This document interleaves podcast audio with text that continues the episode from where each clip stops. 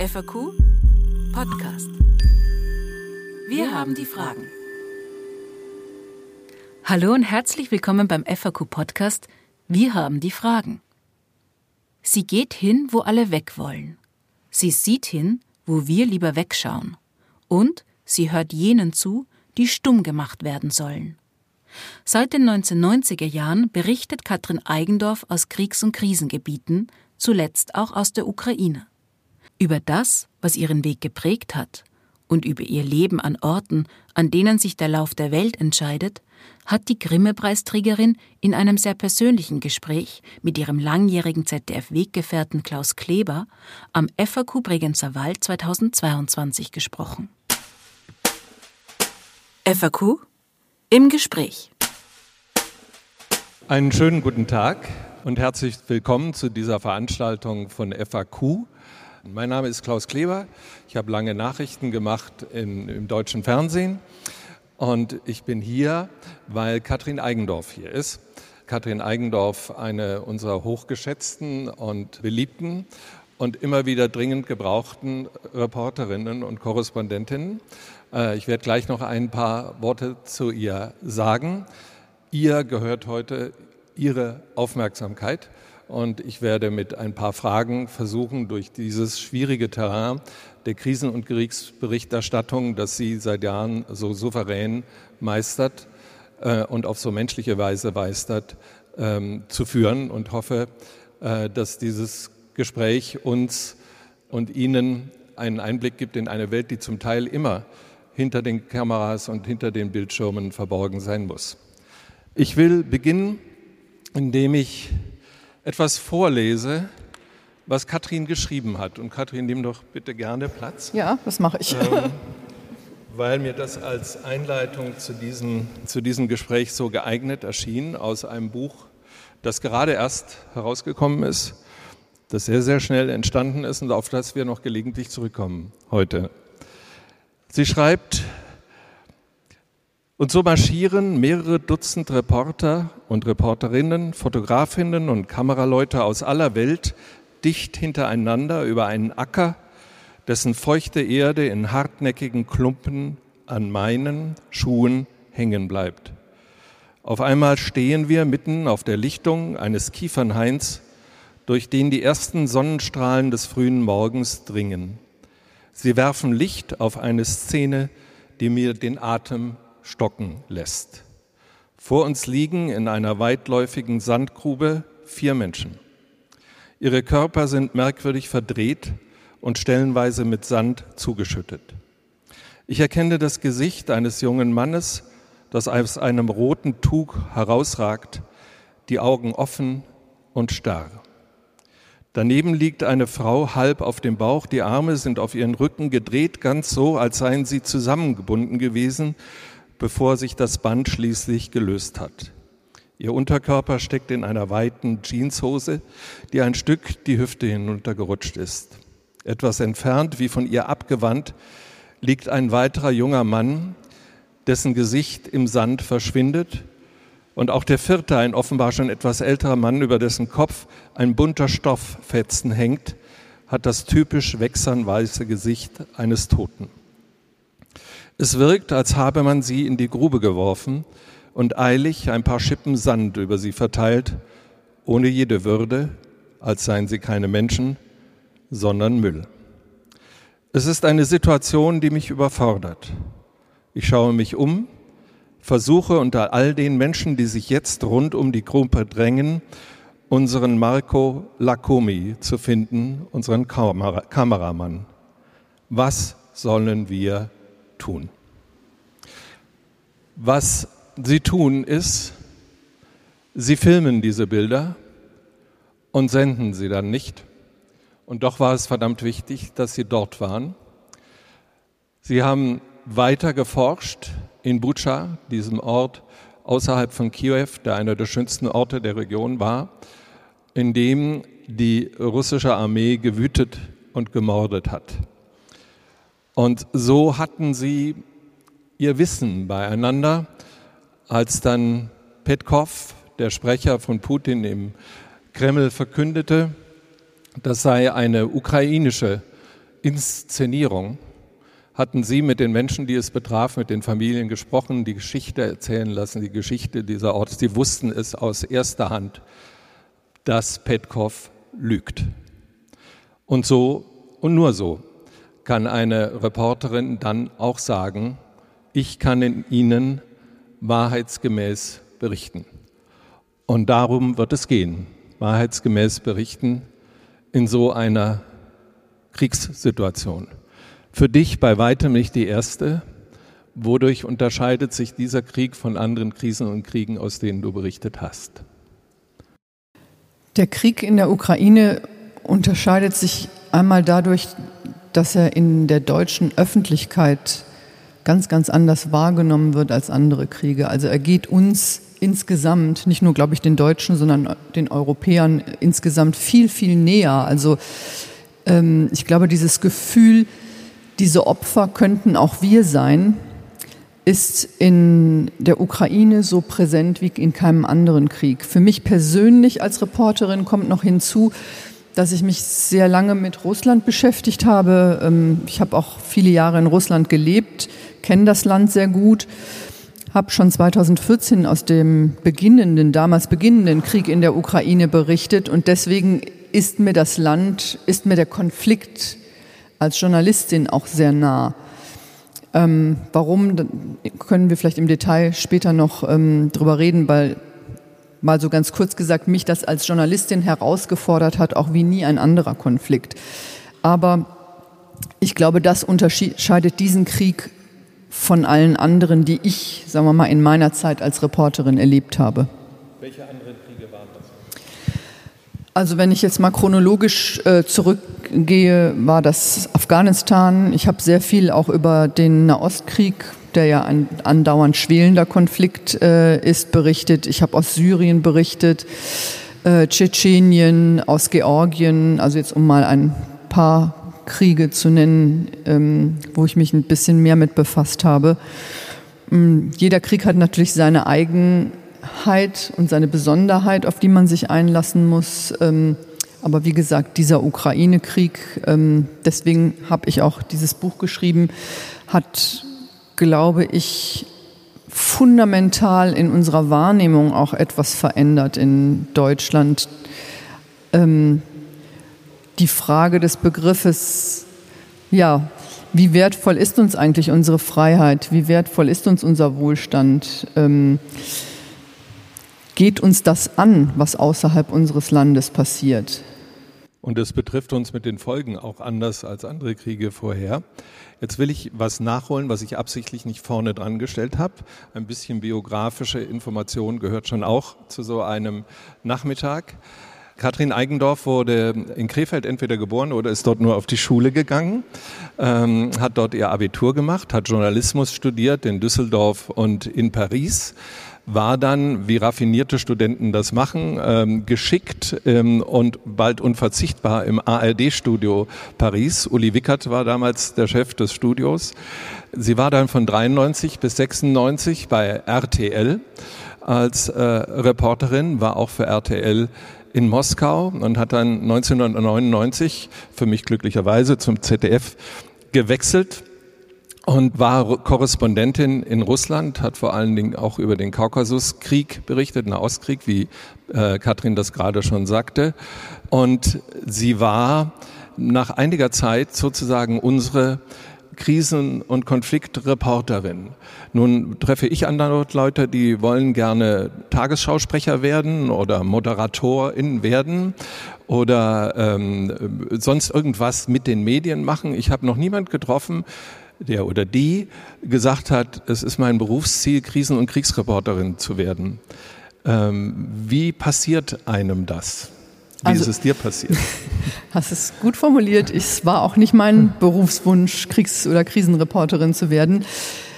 Ähm, man gerät da rein. Also bei mir hat es damit angefangen, dass ich ähm, Journalistin geworden bin, nicht weil ich jetzt irgendwie so eine Edelfeder bin oder ganz tolle Filme mache, sondern weil ich äh, einfach ein wahnsinnig neugieriger Mensch bin und Herausforderungen liebe und schon immer raus aus Deutschland wollte, in der Welt da sein, wo was passiert, wo sich was bewegt, was in Bewegung gerät.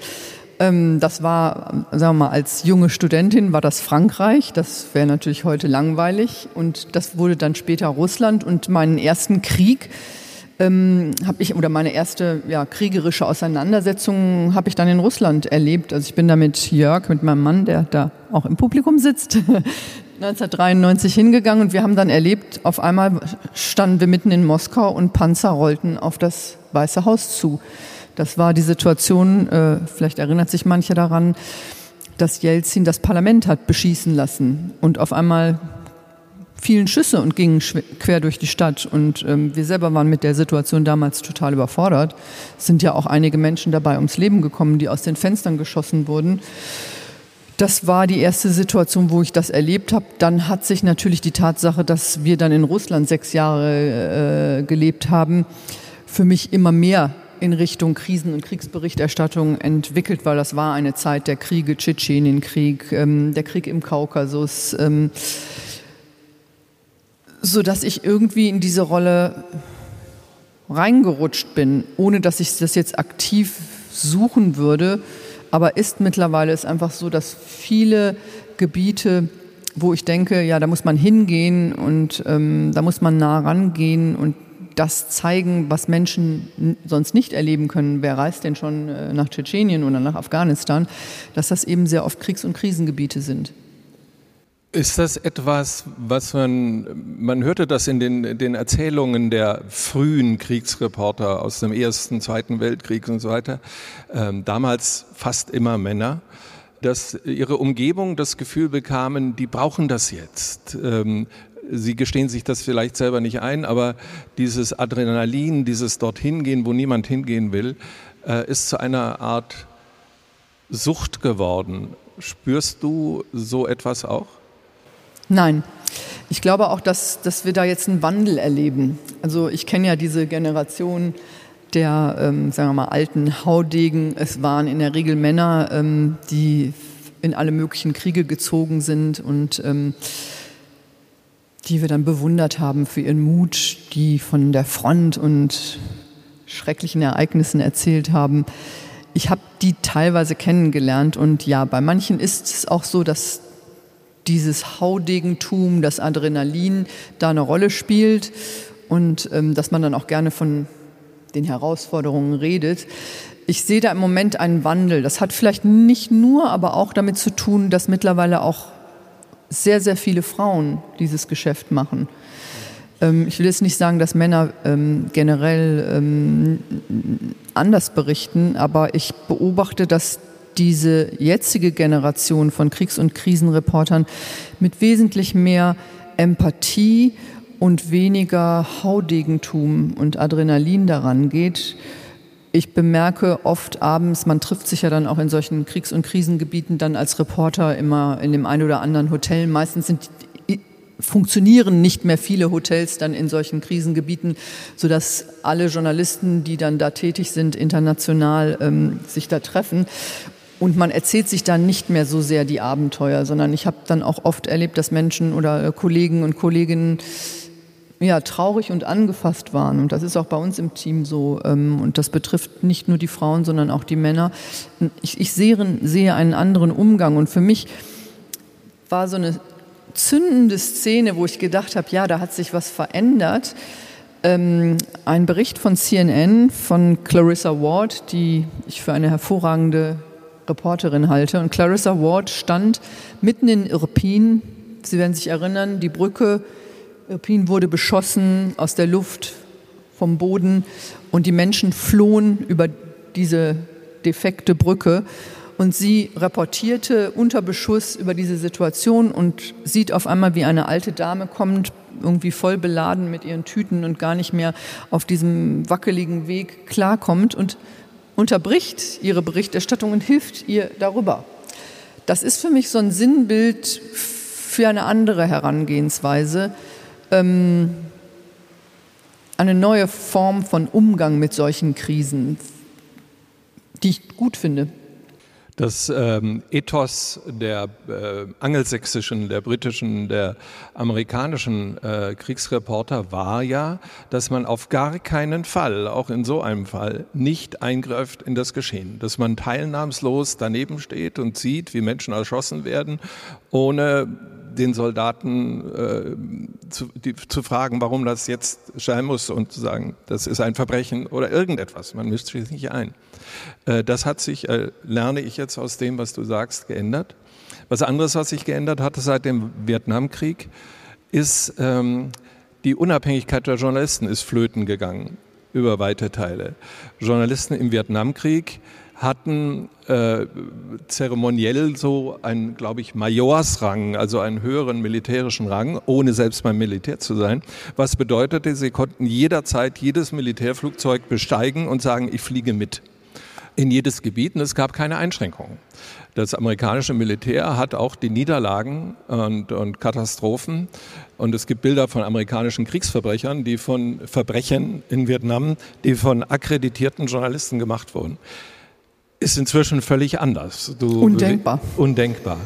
Ist da so etwas wie äh, objektive Berichterstattung überhaupt noch denkbar? Zum Beispiel die Reise nach Bucha, die du da beschreibst und die Eindrücke, die du dann hast. Ich habe ja auch gesagt, was ihr danach getan habt. Aber zunächst mal wart ihr unter der, dem Schutz, aber damit auch unter der Aufsicht der ukrainischen Armee. Und seht die Dinge dann nicht zwangsläufig mit deren Augen? Die Gefahr besteht natürlich. Aber wenn man es professionell macht, dann macht man sich die Gefahr bewusst und ähm, lässt das einfließen in die Art, wie man vorgeht. Ich denke aber, wir müssen mal einen Schritt zurückgehen. Was ist denn objektive Berichterstattung? Meiner Meinung nach gibt es keine objektive Berichterstattung jede Form von Berichterstattung und jede Form von Erzählung oder Wiedergabe der Realität ist immer subjektiv. Ja? Wir könnten jetzt hier rausgehen und jeden Einzelnen fragen, wie war die Situation hier in der Kirche? Und wahrscheinlich würde jeder eine andere Version dessen erzählen, was wir hier erlebt haben, je nachdem, was sein eigener Hintergrund ist, je nachdem, was er selber mitbringt. Und das gilt natürlich auch für Journalisten. Davon müssen wir uns, wenn wir professionell sein wollen, natürlich deutlich distanzieren. Aber es schwingt ja immer mit, alleine in der Auswahl der Themen, alleine in der Frage, wo blicke ich jetzt hin, ähm, schwingt das mit. Und deswegen denke ich, das wichtige Credo für gute Berichterstattung ist, dem Zuschauer nicht vorzugaukeln, dass wir objektiv berichten, sondern dem Zuschauer transparent nachvollziehbar zu machen, wie wir dazu kommen, das zu sagen, diese Rückschlüsse zu ziehen und vielleicht auch ein Stück manchmal mit einfließen zu, äh, zu lassen, was das auch mit uns selber macht. Was hat die Berichterstattung in den letzten Monaten aus der Ukraine, dich, die erfahrene Reporterin in Krisen, äh, was hat das mit dir gemacht, um diese eigentlich sehr dämliche Formulierung vieler Interviewer jetzt unfreiwillig mal aufzunehmen? Ist eine dämliche Formulierung, stimmt. Mir fiel gerade nichts Besseres ein.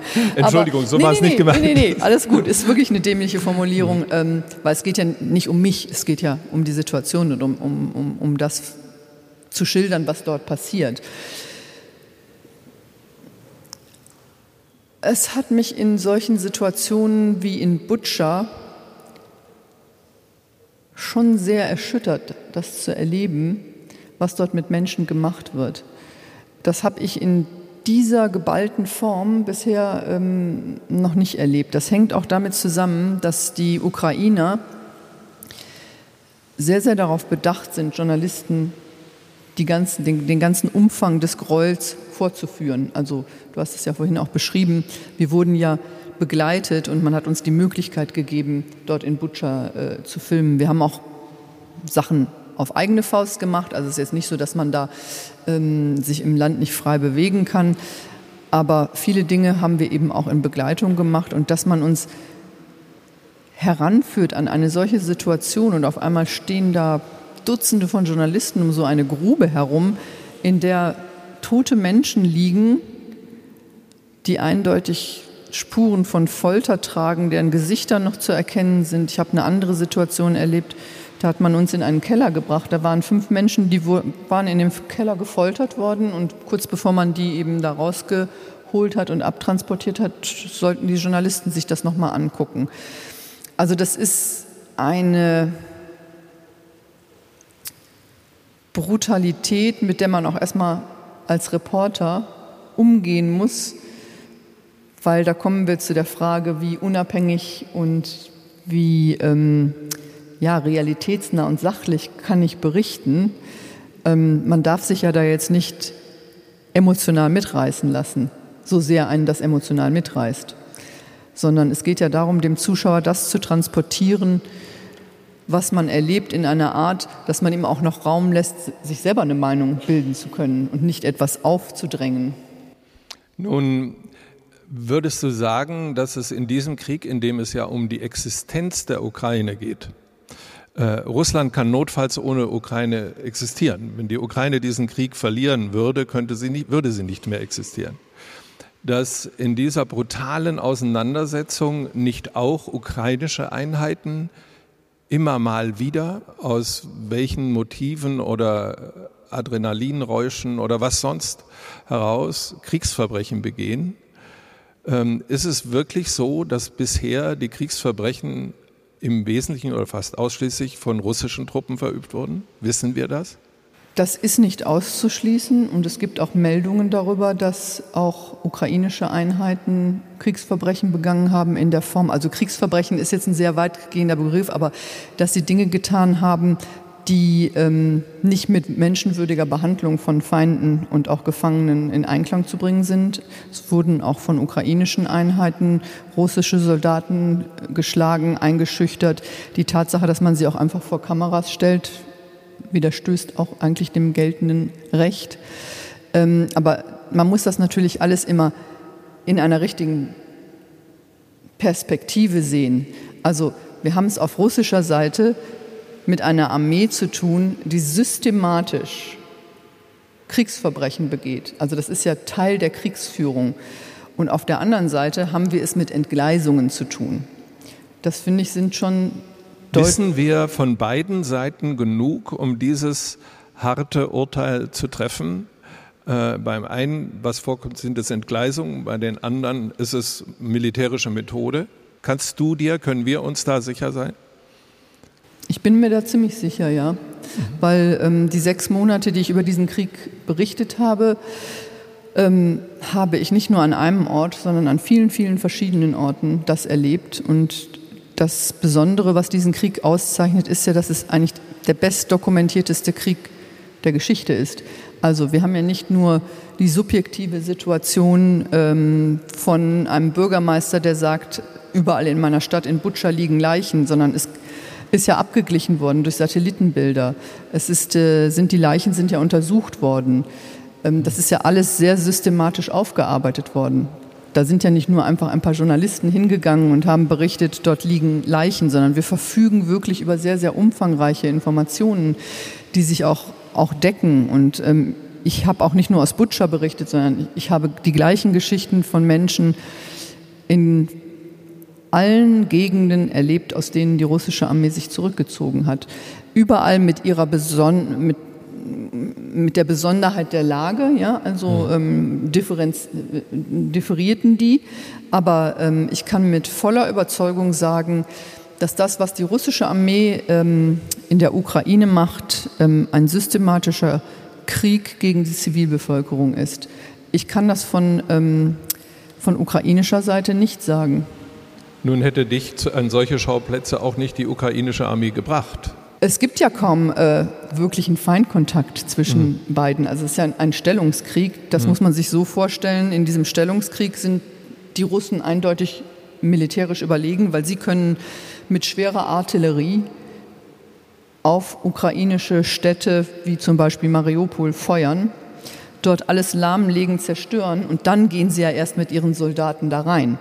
Mhm ähm, während die ukrainischen Soldaten nicht über diese massive Art. Ich meinte jetzt eigentlich auch nicht solche Taten ähm, äh, wie zum Beispiel das Bombardieren oder Artilleriebeschießen mhm. einer zivilen Gegend, in der kein Militär ist, Das ist das eine. Das, was du aus Butscha geschildert hast, das war ja das Abschlachten von Menschenhand, in, also in direkter Konfrontation. Das ist ja, hat eine völlig andere Qualität. Das heißt, da müssten irgendwo dann entsprechend ukrainische Truppen mal auf Menschen treffen, Zivilisten oder Militärs, die sie in dieser Weise misshandeln. Äh, du, sagst, das sei nach deiner Erfahrung äh, bisher jedenfalls ausgeschlossen gewesen, dass das passiert ist. Ich habe keinen Hinweis darauf. Also hm. ähm, die ukrainische Armee kann die russische Bevölkerung nicht misshandeln und ähm, foltern und vergewaltigen, weil sie nicht in Russland ist. Und dass sie die eigene Bevölkerung misshandelt und foltert und ermordet, ähm, halte ich für ja, einen fast schon absurden Gedanken, aber es ist unsere Aufgabe, alles in Zweifel zu ziehen und alles für möglich zu halten.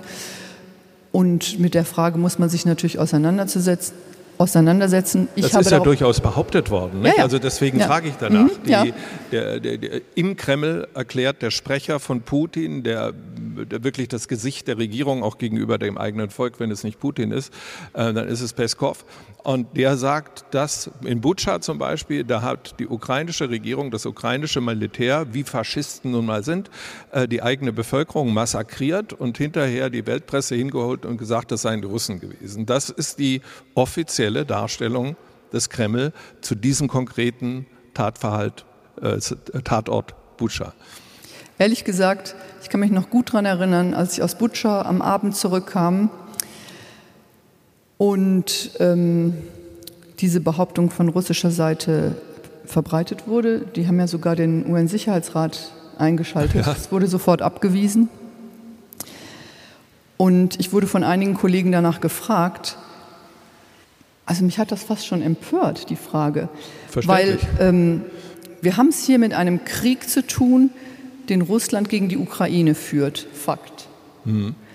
Wir sehen, es gibt massive Angriffe gegen Zivilisten. Es gibt flächendeckende Bombardements von Kindergärten. Also es, es, gibt ja gar keine Grenzen. So, und dann haben wir es hier mit einer Stadt zu tun oder mit mehreren Orten, wo die russische Armee gerade abgezogen ist.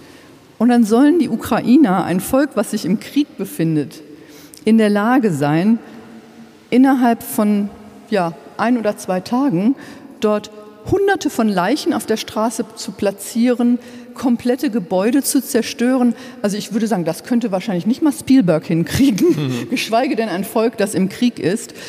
Und es ist ja im Prinzip dann auch bewiesen worden, da kommen wir wieder ähm, auf die Tatsache zurück, dass das ein sehr gut dokumentierter Krieg ist, denn es gibt ja Satellitenaufnahmen, die gezeigt haben, dass diese Leichen auf der Straße schon lagen während der russischen Besatzung. Wir haben genug Zeugenaussagen von Menschen, die uns ihre Geschichten erzählt haben.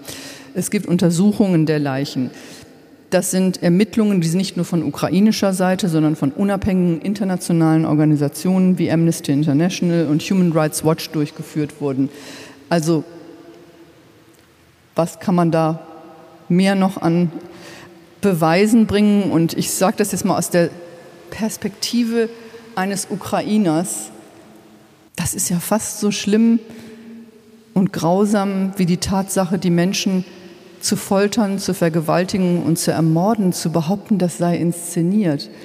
Was für ein Zivilisationsbruch auch auf dieser Ebene der ja, Desinformation und Lüge, so infam zu sein und das zu tun. Also und trotzdem äh, sind dann im Raum zwei Darstellungen desselben Sachverhalts. Und es gibt inzwischen ähm, auch in vielen Redaktionen und Chefetagen von Medien den Eindruck, es gebe jetzt ein neues Arbeiten äh, des Journalismus, dass man aus der Ferne von diesem Krieg der praktisch live ständig übertragen wird. Wenn, äh, also es muss ja nicht CNN dort stehen. Also von jedem Kriegsort bekommst du Livestreams auf dem Handy äh, gedreht mit, während es passiert. Und wenn man diese Sachen in den Zentralen in Hamburg, New York, London, Mainz sorgfältig analysiert, bekommt man vielleicht ein objektiveres, bilden sich manche ein, Bild der Lage, als wenn man Reporter irgendwo hinschickt, die ja immer nur im Umkreis von 500 Metern ungefähr wissen, was wirklich passiert ist. Du wirst diesen Trend in der Argumentation auch begegnet sein. Als die Frau, die vor Ort war, was ist dein Kommentar dazu? Das stimmt. Das muss man sich klar machen und ich weise auch immer wieder darauf hin, dass ich nur einen Ausschnitt sehe. Also ich, mir ist sehr oft passiert in den ersten äh, Wochen, als ich in der Ukraine war, war ja eine, eine der Städte, die wirklich am umkämpftesten waren und wo die Lage wirklich unglaublich grausam war für die Zivilbevölkerung Mariupol, wo sich ja kein Journalist mehr befand letztendlich. Und dann hat man mich immer gefragt, ja, und wie ist denn jetzt die Lage in Mariupol?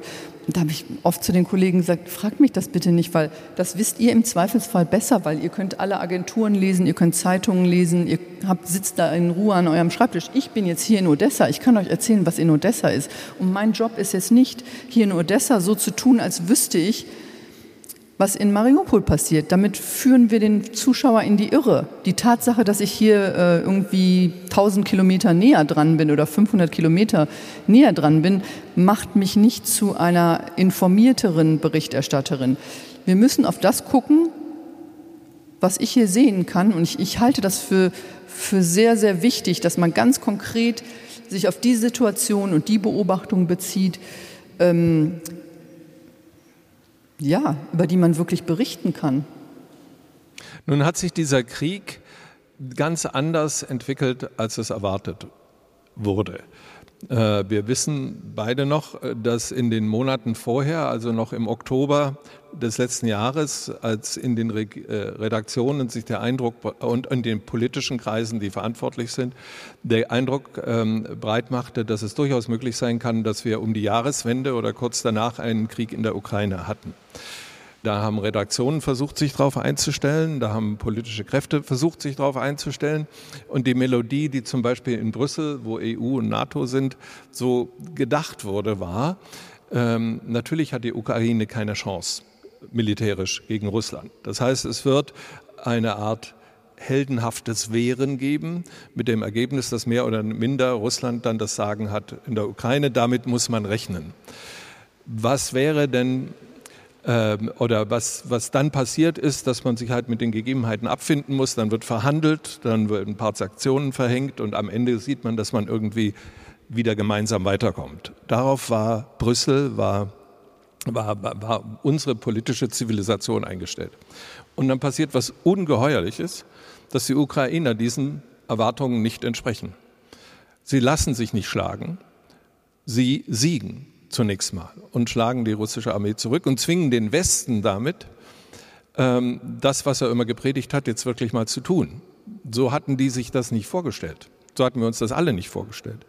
Woher kam jetzt plötzlich diese immense Energie in diesem Volk, das ja nun wirklich auch in vielen Fragen sehr zerschritten immer war und keinen funktionierenden Staat eigentlich kannten, mehr eine korrupte Machtelite. Was ist passiert? Ich will da schon früher ansetzen. Auch 2014 war es ja so, dass ähm, Putin versucht hat, in das Land einzugreifen. Besetzung der Krim, wir erinnern uns, Unterstützung von Separatistenbewegungen in der Ukraine, Einmarsch in den Osten des Landes, Krieg gegen die ukrainische Armee, beziehungsweise es waren da vor allem selbstbewaffnete Gruppen von der, aus der Bevölkerung, die mhm. das Land verteidigt haben. In der Ukraine gibt es, und da muss man in die Geschichte zurückgreifen, einen großen, großen Widerstandswillen gegen diese russische Vormacht, die dieses Land im Prinzip ja seit sehr, sehr vielen Jahren, also da können wir sehr weit zurückgreifen, in ihren eisernen Klauen hält. Also das fängt an mit dem Stalinismus, und dem ja, Holodomor, dem Hungertod, also wo Stalin im Prinzip weite Kreise über sieben Millionen Menschen, sagt man, hat verhungern lassen, weil er den Bauern die Möglichkeit genommen hat, ihre Ernte zu verkaufen. Und das reicht bis dahin, ähm, dass man die gesamte Elite des Landes verfolgt hat und im Prinzip die Ukraine immer darum gerungen hat, ihren eigenen Weg zu gehen 1991 dann ein unabhängiger Staat wurde, aber Russland hat immer weiter Einfluss genommen auf dieses Land. Der Maidan war ja nichts anderes, als einen russlandfreundlichen Präsidenten letztendlich abzusetzen. War übrigens auch die Orangene Revolution. Also es gibt ja kein Volk in Europa, das zweimal so kurz hintereinander eine Regierung abgesetzt hat. Das hat vielleicht auch was mit der Dysfunktionalität des Staates zu tun, dass, man sich, dass die Ukrainer sich nicht darauf verlassen, ähm, was der Staat macht, weil er funktioniert ja auch nicht. Ähm, ich beobachte, dass die Leute dort ein sehr großes Talent haben, gerade in solchen Krisensituationen, die Dinge selbst in die Hand zu nehmen. Und das ist natürlich in dieser Situation Putin zum Verhängnis geworden, weil man hat gesehen, dass das Land sich unabhängig von der Armee, die ja inzwischen auch professioneller geworden ist, ähm, selbst organisiert hat. Und zwar in ganz, ganz vielen Einheiten, in denen sich äh, Menschen zu Territorialverteidigungen zusammengetan haben, in denen Menschen äh, auf einmal ähm, Suppenküchen gegründet haben, Soldaten an der Front versorgt haben ehrlich gestanden, als ich mit meinen sagen wir, engsten Kollegen, die sich auskennen, auch in dem Konflikt und in der Region, darüber noch im Februar diskutiert habe, haben wir alle gesagt, das macht Putin nicht, der geht nicht in die Ukraine. Das wäre, das wäre Wahnsinn, weil die Ukrainer werden niemals, und jeder, der das Land kennt, sich einfach geschlagen geben. Das machen die nicht. Sie haben über so viele Jahre immer Widerstand geleistet. Das wird nicht funktionieren, das, was Putin sich vorstellt, dass er da in einer, das war ja die Vorstellung des Kremls, in einer Art Blitzkrieg da reinzugehen, die Regierung zu entmachten, ähm, die Sie ja als Faschisten bezeichnen, und äh, ähm, das Land zu befreien. Es hat ja gar keinen auch Rückhalt in der äh, zu befreienden russischsprachigen Bevölkerung im Osten gegeben, ganz im Gegenteil. Und deswegen glaube ich, dieser Krieg hat sich so entwickelt, nicht nur, weil die Ukrainer einen so großen Widerstand gezeigt haben, das große Glück hatten, mit Zelensky auch einen Präsidenten zu haben, der diese Situation, ja, der in dieser Situation im Prinzip über sich selbst hinausgewachsen ist können wir vielleicht noch mal später im Detail darüber reden, sondern auf der anderen Seite haben wir es aber auch mit einem Russland zu tun, das die Situation völlig falsch eingeschätzt hat.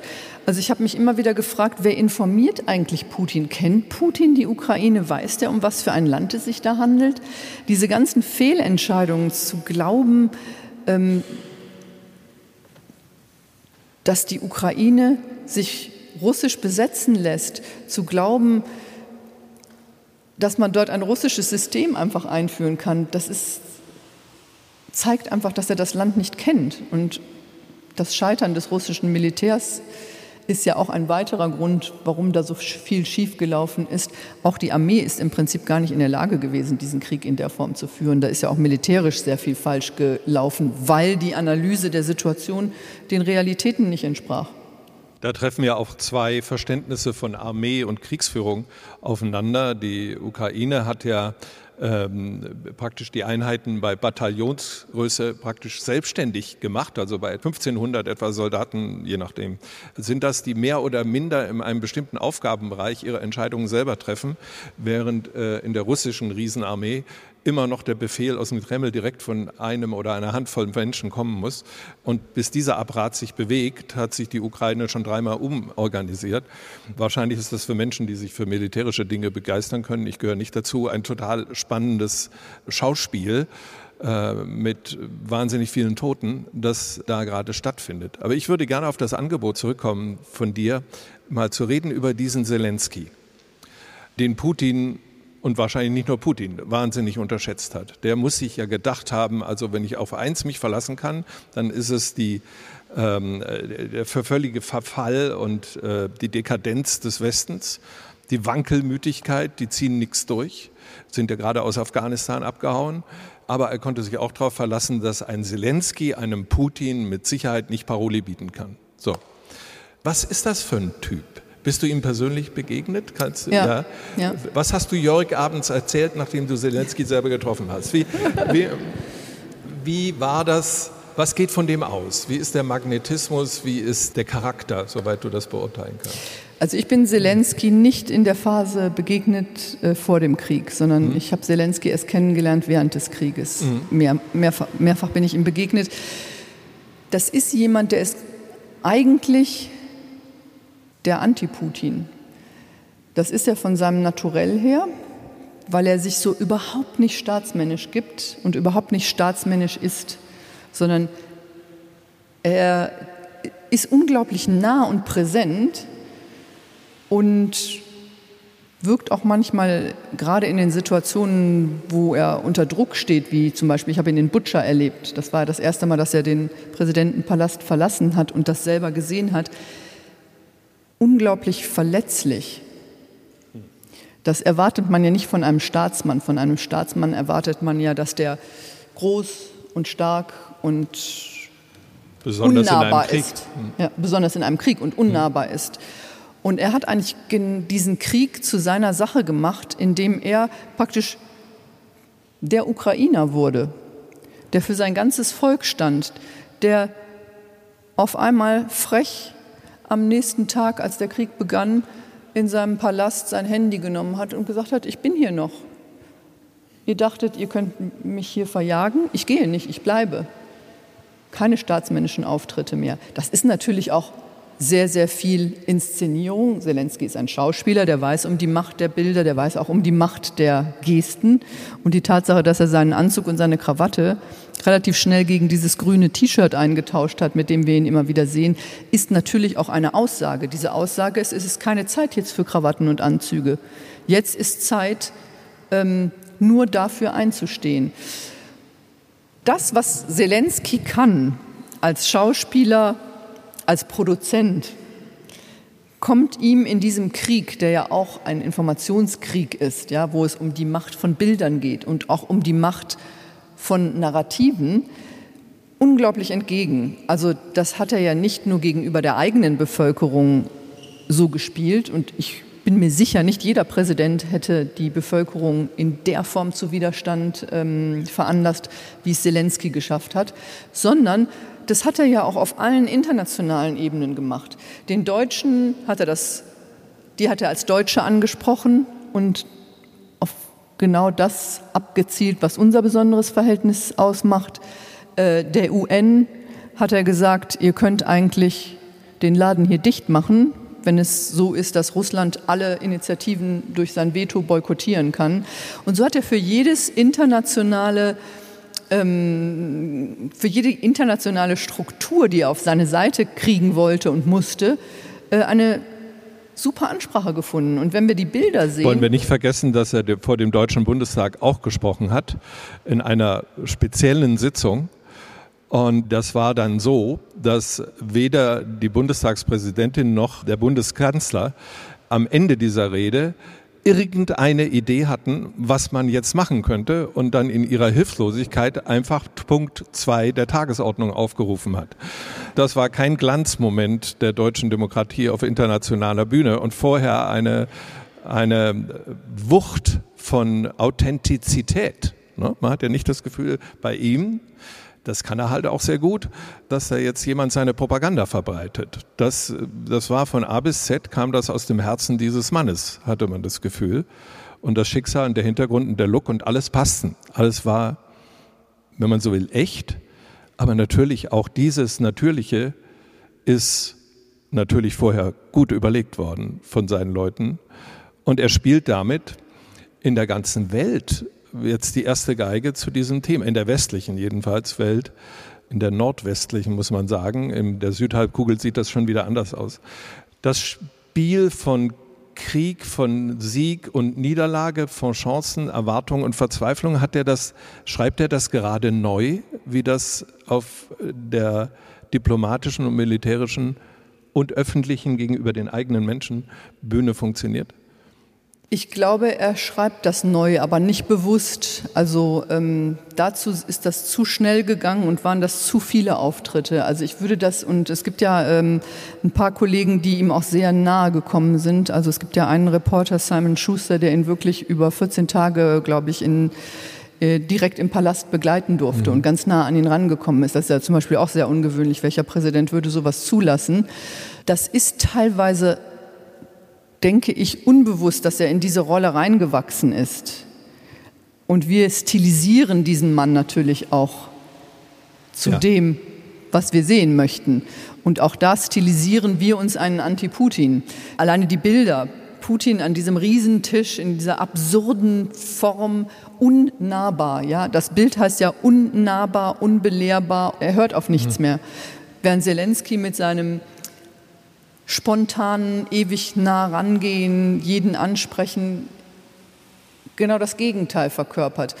Und das ist natürlich das, wo, glaube ich, zumindest Teile des Westens nach gedürstet haben, nach dieser Art von hands-on, ich packe das jetzt an. Ich bin ein Krisenmanager, der sich direkt mit allem, was auch ich selber bin, da reinwirft. Also diese, diese Distanzlosigkeit, glaube ich, fasziniert die Leute. Dieses, das hat irgendwo so was sehr, da ist nichts mehr dazwischen. Und das merkt man auch, wenn man ihm begegnet. Da ist nichts dazwischen, sondern der hat da in Butcher gestanden, das hat er nicht inszeniert. Also der, dem standen wirklich die Tränen in den Augen. Und das machst du natürlich eigentlich nicht als Staatsmann gegenüber einer Gruppe von Journalisten, die dich da jetzt gerade äh, bombardiert mit Fragen. Das ist eindrucksvoll und doch ist da noch die Realität. Ähm, das riesige russische Reich mit seinen fast endlosen Ressourcen an Menschen, an äh, Material, nicht nur, das sie weltweit verkaufen, auch in den eigenen Fabriken, mit einer gewaltigen Luftwaffe, die im Moment noch gar nicht zum Einsatz kommt. Das Reservoir an Gewaltmöglichkeiten, an militärischen Ressourcen ist immer noch ungeheuer groß. Warum kommt das? Ich will letztendlich auf die Frage raus, wie diese Sache ausgehen kann. Aber im Moment erstmal äh, die, die, die Pause. Warum wird das nicht im Moment noch massiver eingesetzt? Also zunächst mal alles, was ich über Russland sagen kann, fußt auf Spekulationen, dem Wissen, was wir haben über das Land im Generellen, aber dass wir jetzt irgendjemand einen direkten Einblick hätte in das, was im Kreml passiert und in dieser Machtklicke, ist eigentlich nicht möglich, weil wir haben es hier mit einem eisernen Informationsvorhang zu tun. Es dringt nichts nach draußen. Und das ist alles Spekulation, plausibel. Man kann bestimmte Dinge plausibel erklären und man kann auch an bestimmten Anzeichen sehen, wie sich etwas entwickelt. Und was wir zum Beispiel jetzt im Moment beobachten, in der russischen Bevölkerung findet dieser Krieg nicht Rückhalt, aber keine Gegnerschaft. Mhm. Also es ist jetzt nicht so, man kann sich das jetzt nicht so vorstellen, ähm, dass, dass jetzt die Massen der Russen ähm, diesen Krieg ganz toll finden und das möchten. Aber die Masse der Russen ist einfach desinteressiert. Also das haben jetzt gerade auch noch mal neue Umfragen ergeben, die äh, ein unabhängiges Meinungsforschungsinstitut durchgeführt hat, dass die meisten Leute einfach indifferent sind. Was Putin scheut, ist, diesen Krieg zu einem Krieg zu machen. Das ist ja kein Krieg, es ist kein erklärter Krieg, sondern er bezeichnet es ja als militärische Sonderoperation, ja, als ob es sich hier um ja, die Niederschlagung von einer Bewegung, die irgendwo für Unordnung sorgt, mhm. handle. In dem Moment, wo er das tut, was er tun muss, wenn er mehr Menschen in diesen Krieg schicken will, nämlich eine Generalmobilisierung, dann trägt er den Krieg in die Mitte der Gesellschaft. Bis jetzt sind das nicht die Kinder der Mütter aus St. Petersburg und Moskau und aus den großen zentralrussischen Städten, die in den Krieg geschickt werden, sondern das sind junge Menschen aus einfachen Familien, teilweise einfachsten Verhältnissen in Buratien, ja, in fernen Osten, die über null Hintergrundbildung und Möglichkeiten verfügen, ja, überhaupt zu analysieren. Man hat ja auch mit Soldaten gesprochen, die gesagt haben, wir wussten gar nicht, wo wir da eigentlich hingeschickt werden. Und dann setzt er auf Söldnertruppen. Das wird langfristig, und das kann man sich ausrechnen, natürlich nicht funktionieren. Und in dem Moment, äh, glaube ich, wo dieser Krieg in die Mitte der Gesellschaft getragen wird, könnte sich die Situation durchaus noch mal verändern. Das wäre man mit dieser Generalmobilmachung. Genau. Also ich sage jetzt mal ein konkretes Beispiel. Mhm. Ich habe ja äh, selber, oder mein, mein Mann und ich, wir haben ja selber auch viele Freunde in Russland und wir haben zum Beispiel eine Familie, die Mutter war das Kindermädchen unserer Kinder. leider verstorben und der Mann ist jetzt um die 60. Er hat einen Sohn und einen Enkelsohn, der auch schon 18 ist. Der findet natürlich die Ukrainer, er sieht sie sehr geringschätzig. Das ist in Russland mhm. weit verbreitet. Eine mhm. gewisse geringschätzige Haltung zu den Ukrainern. Das sind halt die kleinen Russen. Und der sagt, das ist okay, der Krieg. Aber in dem Moment, wo sein eigener Sohn in diesen Krieg geschickt wird, sein eigener Enkelsohn in diesen Krieg geschickt wird, könnte sich das, oder ich vermute sogar, wird sich das fundamental verändern. Ähm, denn interessanterweise, dieser Sergei hat seinen eigenen Sohn von der Armee freigekauft. Der hat keinen Wehrdienst abgeleistet. Und deswegen muss man sehr genau gucken, wenn man sagt, Putin genießt den Rückhalt, was heißt denn das? Man muss sehr genau gucken, ja, in welcher Form steht die russische Bevölkerung wirklich dahinter? Nun ist das ein ganz wichtiges Element bei der Frage, wie weit es Russland treiben kann. Aber der Krieg wird ja erst dann aufhören, wenn Putin sagt, der Krieg hört auf. Aus welchem Grund auch immer. Nun gab es in Deutschland eine vom äh, Ministerpräsidenten von Sachsen mit angefeuerte Debatte darüber, dass er gesagt hat, man wird diesen Krieg einfrieren müssen in irgendeiner Weise. Keine Seite hat verloren, keine Seite hat gewonnen und wir müssen wieder Ruhe sozusagen in den Karton bringen und danach wird man auch wieder mit Russland darüber sprechen können, welche Art von Handelsbeziehungen und so weiter man braucht. Das gab sehr viel äh, Protest. Aber es gab kein Rezept, als Alternative, denn äh, weder kann im Moment die Ukraine diesen Krieg gewinnen, jedenfalls nicht ohne immense Verluste, äh, und Russland wird ihn auch nicht verlieren können.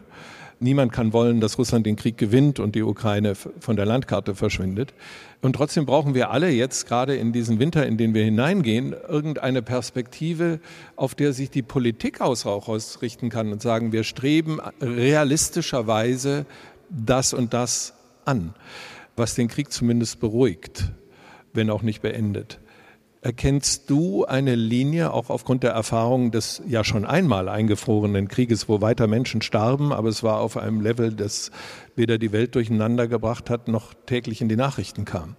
Das ist ein schöner Gedanke und das ist sicherlich das, was sich auch die meisten Menschen in der Ukraine wünschen, dass dieser Krieg so schnell wie möglich endet und irgendwie eingefroren wird. Und ich glaube, sie würden das auch mit Kompromissen verbinden. Und Zelensky hat ja in den vielen, vielen Treffen, die es gegeben hat, die ähm, Ukrainer und Russen haben ja mit verschiedenen Delegationen immer wieder miteinander am Verhandlungstisch gesessen. Und Zelensky hat ja viele Vorschläge gemacht. Das ging ja so weit, dass er sich bereit erklärt hat, die Krim abzutreten, auf sein Land als neutralen Staat aus der NATO rauszuhalten. Das ist ja das, was Putin äh, im Prinzip als Maximalforderung auch immer wieder reingebracht hat und auch über den Status des Ostens der Ukraine zu verhandeln. Es ist von russischer Seite nichts auf den Tisch gelegt worden. Ich sage mal so, wenn ich einen Konflikt oder Krieg einfrieren will oder zu einer Vereinbarung kommen will, dann muss ja doch auch die andere Seite etwas auf den Tisch legen. Und was Russland auf den Tisch legt, ist das, was den Krieg beginnen lassen hat, nämlich dass die Regierung abtreten soll und Russland dieses Land besetzt, dass es russisch ist. So, und ja, dann müssen wir uns natürlich fragen, wollen wir das akzeptieren? Es gibt von russischer Seite äh, äh, keine Annäherung, kein Abrücken von dieser Position. Und ich sehe auch nicht, dass das so bald geschehen wird. Das wird erst dann geschehen, wenn der Krieg für Putin nicht mehr führbar ist. Und wir sehen ja jetzt schon, eigentlich hat Russland, und das ist der gute Teil der Geschichte, nichts erreicht von den Zielen, die es verfolgt hat. Sie haben es nicht geschafft, die Regierung abzusetzen. Sie haben nicht das erreicht, was sie spekuliert hatten, dass der Westen mitgeht und sich einschüchtern lässt und weiter seine diplomatischen Beziehungen mit Russland in der Form aufrechterhält, wie wir das über Jahre praktiziert haben, sondern das Land hat sich zumindest teilweise komplett isoliert. Alle westlichen Beziehungen sind abgebrochen, sich wirtschaftlich geschadet. Was noch ein Thema ist, was Russland noch ähm, sehr, sehr schaden wird, ist auch, dass die Elite das Land ja in Scharen verlässt. Und irgendwann wird eine Situation eintreten, da lässt sich dieser Krieg so nicht mehr führen. Das ist zwangsläufig so. Die Frage ist nur, wann ist das? Wann wird Putin wirklich bereit sein, das einzugestehen, dass er sich an den Verhandlungstisch setzen muss? Das kann sehr lange dauern, ist meine Spekulation. Deswegen kommt eben die Frage mit den, was ich die, die Reservare der Gewalt genannt habe. Bevor er das tut, wird er diese Reservare ausschöpfen wollen. Und dann wird der Krieg ein Ausmaß erreichen, mit dem wir nicht mehr zurechtkommen können. Ist das nicht im Moment die größere Gefahr? Was ist die Alternative? Wollen wir uns erpressbar machen? Wollen wir jetzt sagen, wir entziehen der Ukraine jetzt komplett unsere Unterstützung? Die Ukraine wird diesen Krieg nicht stoppen. Die Ukraine wird weiter Widerstand leisten. Was, was ist unser Weg? Wo, wie, wie sollen wir uns da positionieren?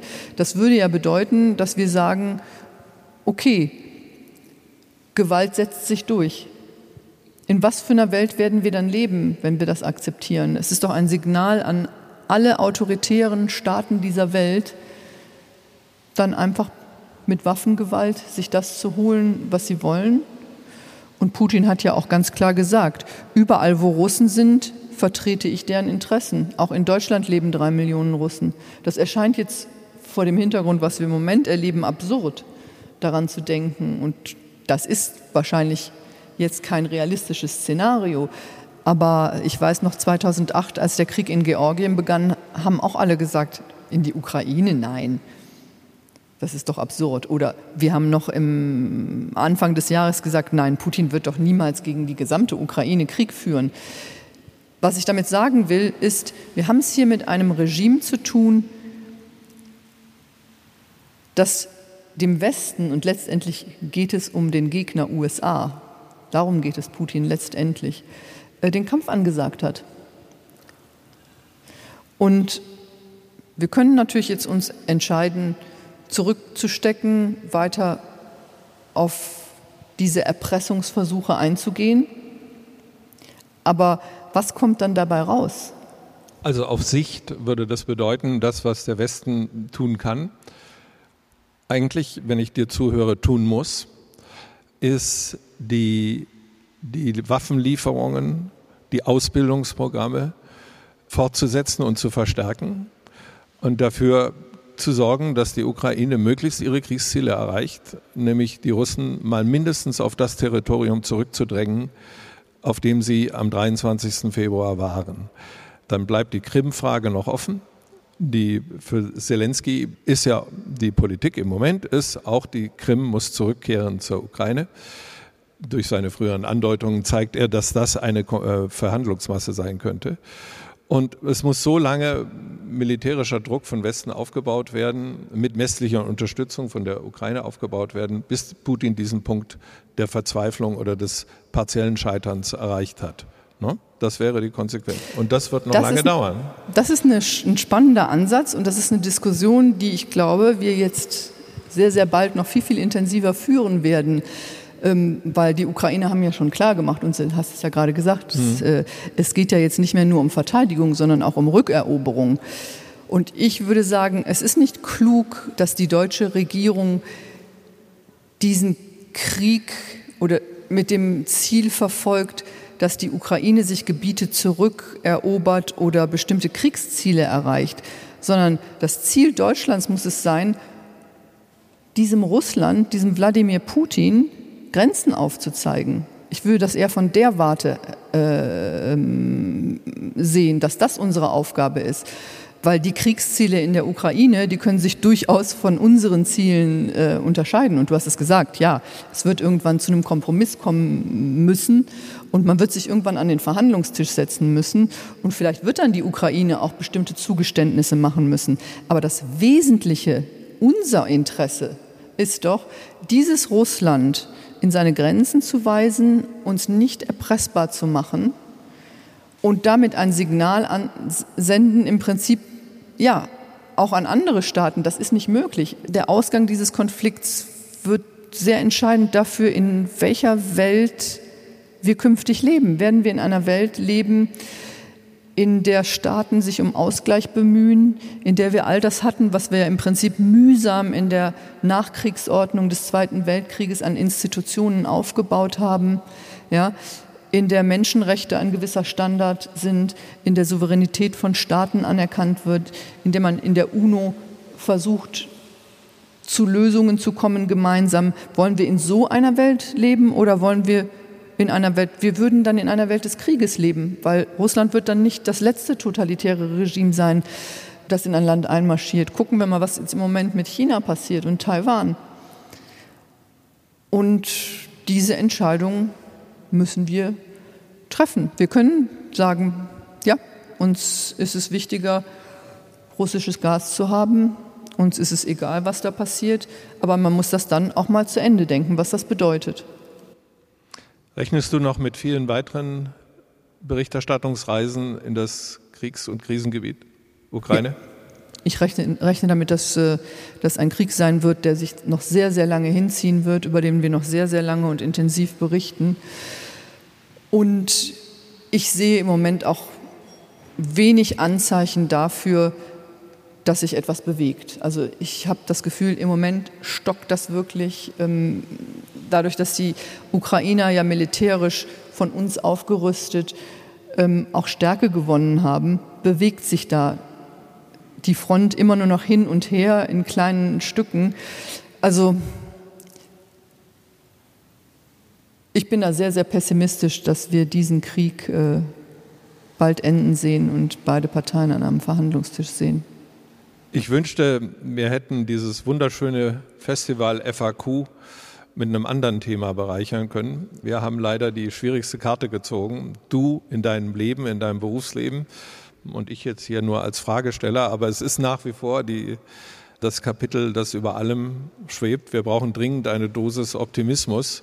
Und wenn er nicht aus der Ukraine und nicht zu diesem Thema kommen kann, dann muss er irgendwie anders kommen. Und dazu bietet das Warum nicht FAQ jeden Ansatzpunkt. Das ist die schönste Frage überhaupt. Warum nicht einfach trotzdem jetzt mal optimistisch sein? Im Optimismus liegt viel Kraft. ähm, ich würde aber gerne noch was ja? Positives ergänzen. Wir sollten uns jetzt hier nicht mit so einem das, negativen Szenario verabschieden. ähm, weil wir können von den Ukrainern auch was lernen. Unsere Generation, wir sind aufgewachsen in einem Land und mit der Selbstverständlichkeit, dass wir Wohlstand haben, Freiheit haben, dass Menschenrechte gelten, dass wir selbst über unser Leben bestehen können, äh, bestimmen können und dass wir in einer Welt leben, die sich immer mehr doch, wo solche Zustände, wie wir sie jetzt erleben, immer mehr überwunden werden.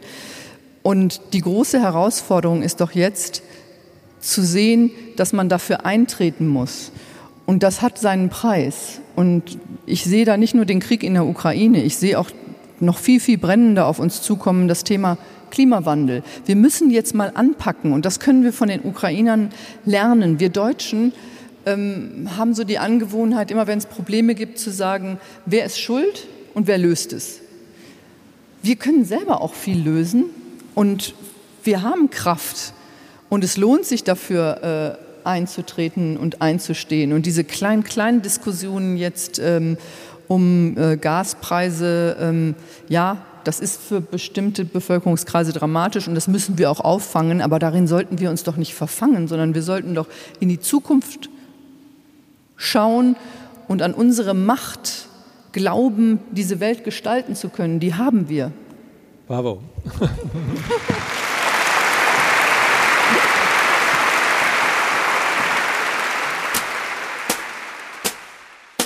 Warum nicht selbst anpacken? Und warum nicht an unsere eigene Kraft und Macht glauben, um diese Welt gestalten zu können? Wunderbare Schlussworte von Katrin Eigendorf. Und ja, warum nicht? In diesem Sinne verabschiede ich mich und wünsche noch einen wunderschönen Tag. Mehr über unseren Podcast und über unser Festival FAQ Bregenzer Wald findet ihr auf www.faq-bregenzerwald.at.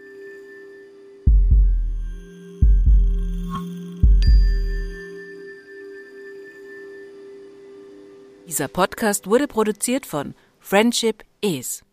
What the fuck?